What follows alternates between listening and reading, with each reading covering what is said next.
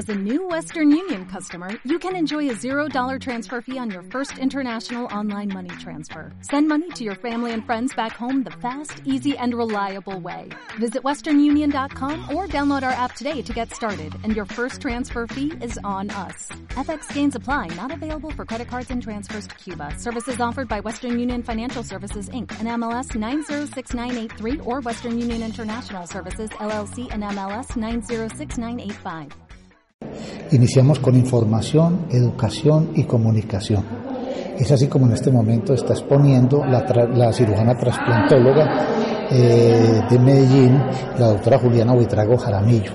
Eh, es importante resaltar que ella es caldense, egresada de la Universidad de Caldas y trabaja en el grupo de trasplantes de Medellín.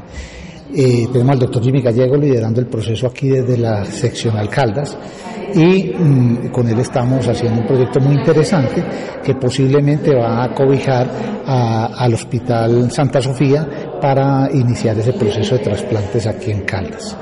Eh, hoy estamos hablando con el Instituto Nacional de Salud y nos dan una buena nueva que posiblemente se cree una, se distribuyan nuevamente las regionales y que posiblemente en el eje cafetero quede una regional para trasplantes. Esto con el fin de optimizar el recurso que hay en el departamento, en los tres departamentos del eje cafetero y así ser más expeditos en, en impactar esa lista de espera de pacientes para trasplantar. ¿Qué, lo más importante es que la gente entienda que uno puede donar órganos.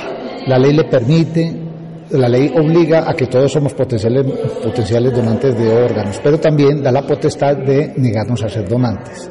Razón por la cual tenemos que ir a hacer una declaración si no queremos donar ante un notario público y enviarla al Instituto Nacional de Salud. Pero de resto todos somos potencialmente donantes de órganos. Esto es muy importante y voluntariamente el que quiera se puede meter a la página del Instituto Nacional de Salud y allí sacar su carnet de donante de órganos. Acuérdese que por cada donante se pueden beneficiar 55 pacientes. Eso es muy importante.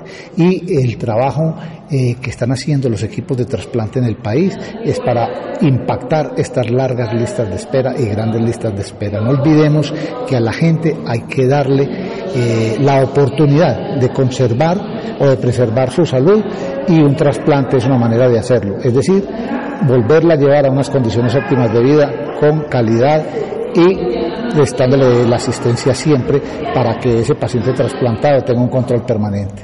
La semana pasada estuvo el doctor Gerson Bermond en el ministerio consiguiendo unos recursos para empezar a conseguir todo lo que se necesita para montar ese, toda la infraestructura de trasplante en el Hospital Santa Sofía. Estamos, estamos a tortas de eso. Eh, todo lo que se necesita es tecnología, eh, fortalecimiento del talento humano en salud y unas instalaciones óptimas para eh, la extracción de los órganos. No, no, no, nosotros estamos haciendo el trabajo, pero le dije, estamos empezando con información, educación y comunicación.